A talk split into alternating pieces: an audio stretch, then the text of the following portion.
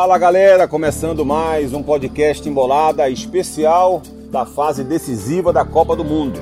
A gente está fazendo aqui um programa especial, uma edição especial para cada jogo a partir das oitavas de final e vamos assim até a grande final da Copa do Mundo, até a grande decisão da Copa do Mundo. E a gente chega agora para falar sobre Marrocos e Espanha.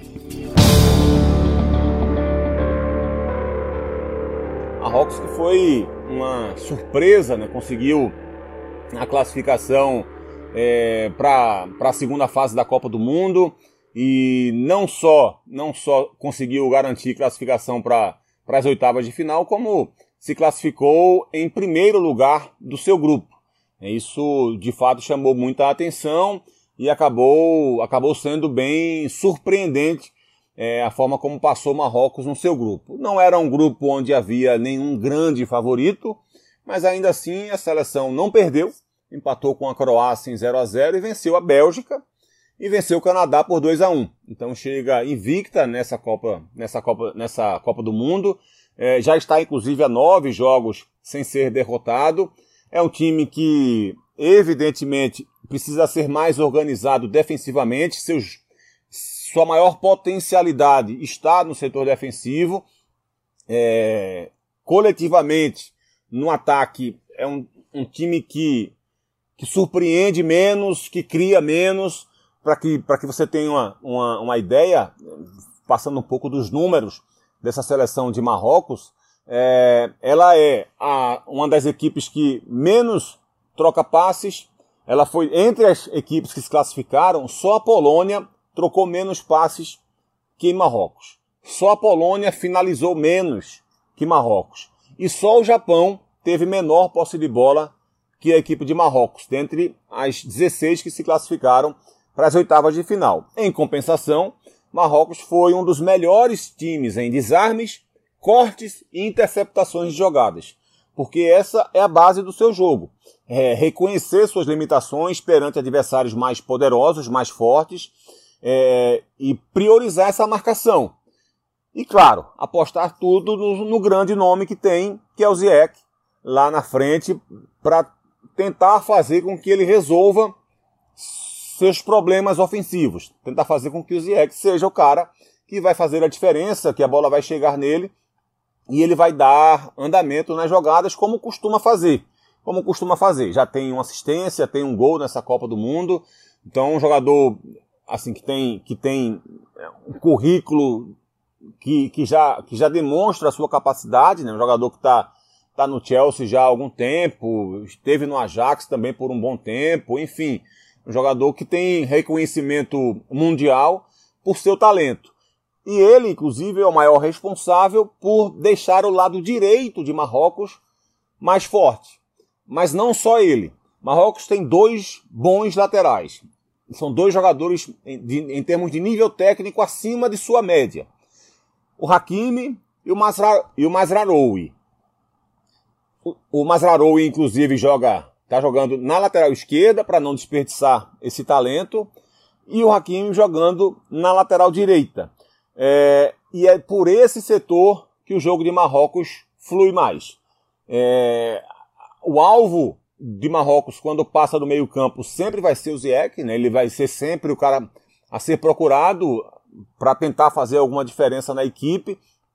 É, sempre com, com muito jogo direto, com pouca troca de passe.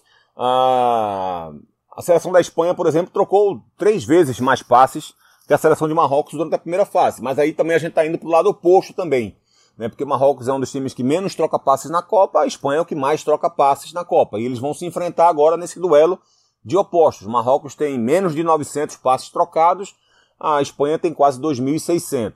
Então são três vezes mais passes trocados. A, a, Espanha conseguiu na primeira partida e na última da primeira fase passar de mil passes, mil troca, mil troca de passes num único jogo. Então, só na partida de estreia a Espanha trocou mais passes do que Marrocos em toda a Copa e só na terceira partida da Copa do Mundo a Espanha também passou a quantidade de passes que teve Marrocos durante toda a primeira fase. Então isso demonstra bem essa diferença de proposta de jogo, de qualidade técnica que, que as duas equipes têm.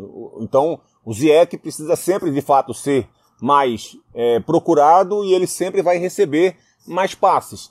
E o cara que mais acertou passes na seleção de Marrocos foi justamente o Hakimi. Ou seja, o jogo tende a ser ah, um giro de jogo para buscar o Hakimi e o Hakimi buscar o Ziyech lá na frente. Quando não é ele, é óbvio que a bola também chega através de outros personagens, de outros atletas. Do outro lado, já há um repertório muito mais amplo, né, de um time muito forte, mas de um time também que oscila. E oscila, e essa oscilação, se pode se dizer assim, a oscilação da Espanha é algo regular.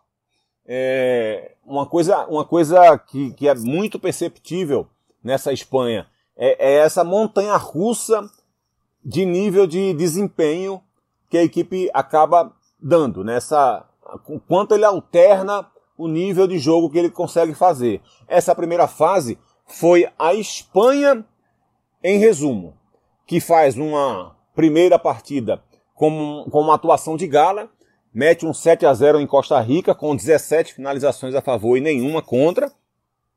Depois faz um jogo contra a Alemanha alternando bons e maus momentos, teve superioridade da bola, é, teve momentos de imposição de jogo, teve boas chances de abrir o placar enquanto ele se mantinha em 0 a 0 ao mesmo tempo em que a Alemanha também conseguia chegar e também conseguia ter suas boas oportunidades, mas depois que abre o placar, a Alemanha faz algo que incomoda muito a Espanha. A Alemanha se impõe no jogo, passa a ser o protagonista da partida, passa a ter mais a posse de bola, passa a atacar mais e a Espanha não suporta a pressão exercida pela Alemanha que, depois de três, quatro boas oportunidades, acaba empatando o jogo.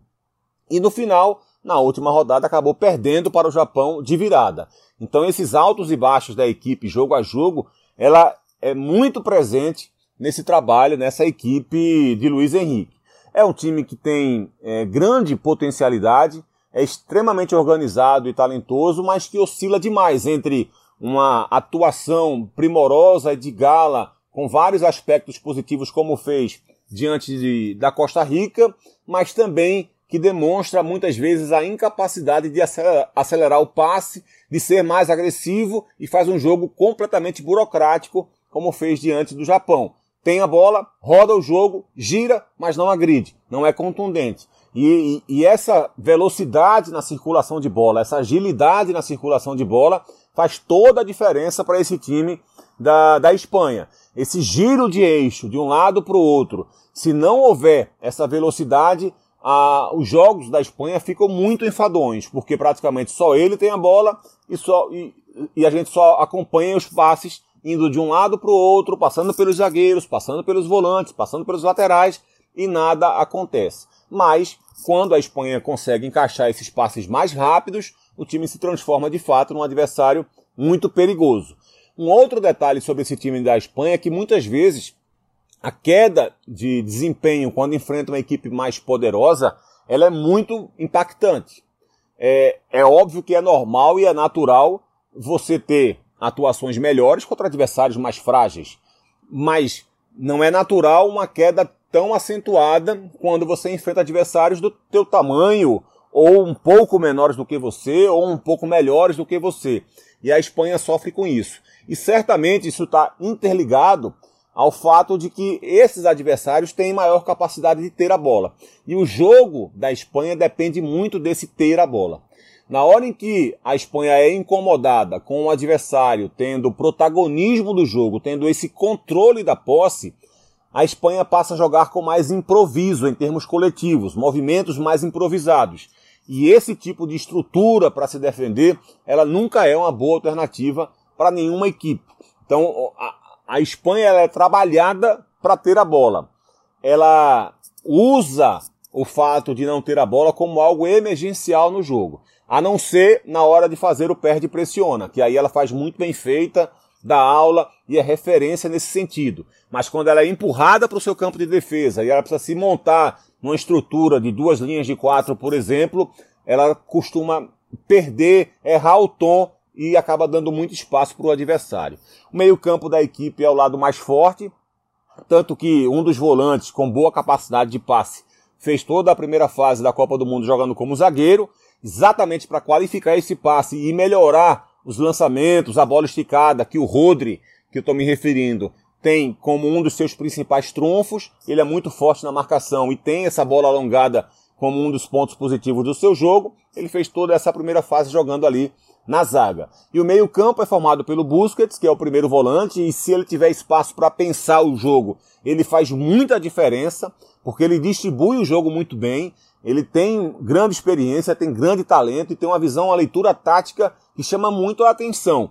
Então ele sabe exatamente como conduzir essa equipe quando ele tem espaço para jogar. E na hora em que ele distribui essa bola com mais espaço e ele passa essa bola para os companheiros de meio campo, por exemplo, Pedro e Gavi, esses dois meninos são capazes de fazer estrago na, na, na, na defesa adversária. É por isso que Busquets, Busquets se torna o grande alvo do jogo tanto da Espanha quanto do adversário. Da Espanha porque os jogadores de defesa sabem que quando a bola passa por ele ele tem algum tempo para pensar, alguma jogada relevante pode acontecer. E do adversário porque todo mundo tem que saber que ele não pode ter esse espaço. Então, ou o centroavante, ou o meia armador, precisa sempre estar muito próximo dele para não deixar ele jogar. Ou até um volante que escape um pouco mais, que saia um pouco mais, que foi o que fez a Alemanha quando o Hans, o Hans, o Hans Flick perdão, libera um pouco mais o Gundogan para sair para o jogo, exatamente para diminuir esse espaço do Busquets para ele não jogar. Lá na frente, o Dani Olmo foi muito bem, né, foi um dos melhores da, da fase inicial pela, pela, pela seleção da Espanha, né, sempre criando boas jogadas ofensivas, sendo agressivo, finalizando, muito participativo e também com muita intensidade. Tem outros dois atacantes também com grande potencialidade para se tornarem muito fortes, especialmente a partir de agora na fase decisiva, que são Ferran Torres e o Ansu Fati. Ferran Torres fez uma boa estreia. O Ansu Fati é um jogador que ainda está tentando é, se reencontrar, né? Porque os últimos dois anos para ele foram muito complicados, lesão atrás de lesão, tentando se recuperar o tempo todo é, de, de problemas, de questões físicas é, enfim, lesão muito grave que ele teve e ele ainda não voltou 100%. Mas nesse último semestre agora ele conseguiu jogar com um pouco mais de regularidade lá no Barcelona. Ele tem 20 anos de idade só, mas tem um potencial absurdo de jogo. E, e esse é o tipo de atleta que se estiver, se ele conseguir jogar próximo do seu 100%, ele pode fazer muita diferença ainda nessa fase decisiva. Então, como dá para entender, a Espanha tem seus defeitos, tem seus calos, tem suas vulnerabilidades, mas tem muito mais virtudes. Por isso que chegou como uma das favoritas ao título e se conseguir estabilizar um pouco mais seu jogo, se oscilar menos na competição, ela vai se confirmar como uma dessas grandes favoritas e pode sim chegar à decisão da Copa. É claro que a Espanha é a favorita, meu palpite é que a Espanha passa é, de fase, mas a gente sempre deixa esse pé atrás com a Espanha porque muitas vezes ela acaba escorregando em, sua, em seus próprios defeitos e vai enfrentar um adversário que sabe se defender, que é chato na marcação, que diminui espaço o tempo inteiro, que desarma muito, que rouba muita bola, e isso pode tirar essa aceleração no giro de lado, na circulação de bola, que é o, o que a Espanha mais faz dentro do jogo. É isso, galera. Um abraço para você.